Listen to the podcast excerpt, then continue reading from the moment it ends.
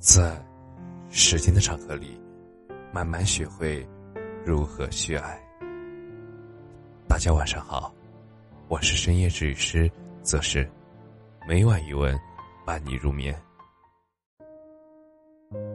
在一段感情里，会吵架有多重要？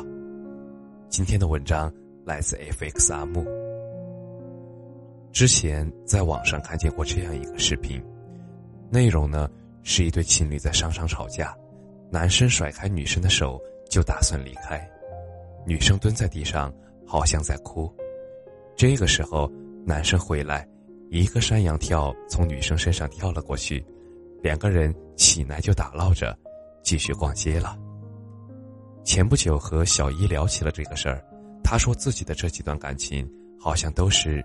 一吵一架结束的，有一些人怎么吵都离不开，有的人吵过几次就分开了，而且吵架就像是恶性循环一样，从第一次开始，基本往后的感情都是以吵架而导致两个人分道扬镳的。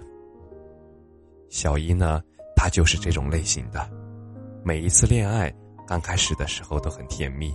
但是随着吵架，每吵一次，感情就淡一点，最后的爱意全部消失。小姨也很担心，说万一以后结婚了，不能随意分手了，再吵架，该怎么办呢？所以啊，有人说感情里看对方爱不爱你，吵一架就知道了。在一些综艺节目里面，谈到婚姻。男嘉宾说：“爱情就好像是一个银行，两个人吵架或者闹别扭的时候，就是在花钱；而平时在一起相处、看电影、逛街，就是存钱。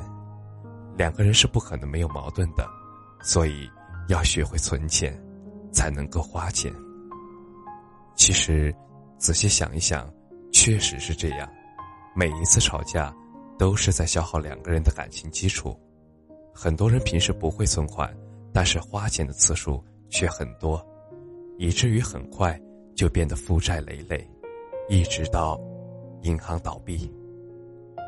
朋友老徐和女友谈了五年，从学校开始，两个人就在一起了，感情基础可以说很牢固了。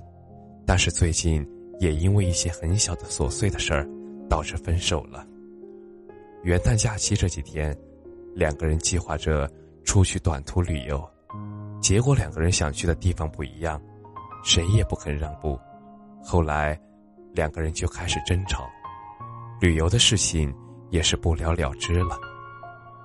老徐也常常抱怨说，女朋友的性格真的很难理解，比如两个人一起出去吃饭都会产生分歧，两个人都是那种不肯妥协的性格。而且每次女友吵架，都会翻出一些陈年往事来说说，感觉两个人根本没有办法沟通。最后啊，五年的感情就在一场又一场的争吵里宣布结束了。其实吵架不是为了讲道理，而是为了讲感情。很多人会在吵架的时候讲道理、讲对错。有句话怎么说呢？我们两个人吵架。争吵、大声说话的目的，一定是为了更好的在一起，而不是为了情绪的发泄。我看过一个很暖的故事，一对情侣吵架，争得面红耳赤的，谁都不肯相让，最后男生很生气的夺门而出，女生见状跑到阳台上，对着楼下大声的喊道：“有本事你就永远别回来！”男生也说：“不回就不回，谁回来谁是你孙子。”女生呢，就开始回到房间收拾衣服。没过一会儿，就听见敲门声。男生一边敲门一边说：“奶奶，开门啊，我回来了，还买了你最爱吃的蛋糕。”前一秒还在生气的女生，一下子气全都消了，扑到男生的怀里，好像刚才的吵架。没有发生过一样，两个人一起吃着蛋糕，一边笑着对方，像是一个傻子。其实，现实生活中哪有什么模范夫妻或者模范情侣啊？即使再恩爱的两个人，也会有把对方掐死的冲动。感情生活中难免会发生分歧，但是当遇到问题的时候，就应该两个人坐下来沟通，把那些妨碍感情的问题全部解决掉。等再一次发生的时候，我们就知道该怎么做了。所以，真爱其实是不难遇到的，是养成的。吵架，并不可怕，可怕的是一个错误的人，在和你一起争执，越吵越觉得累。希望你身边的也有一个爱你的人，会和你吵到面红耳赤，也会大声的吼说一些狠话，但是冷静之后，愿意把你拥入怀里，向你低头认错，愿意和你一起成长，一起向前。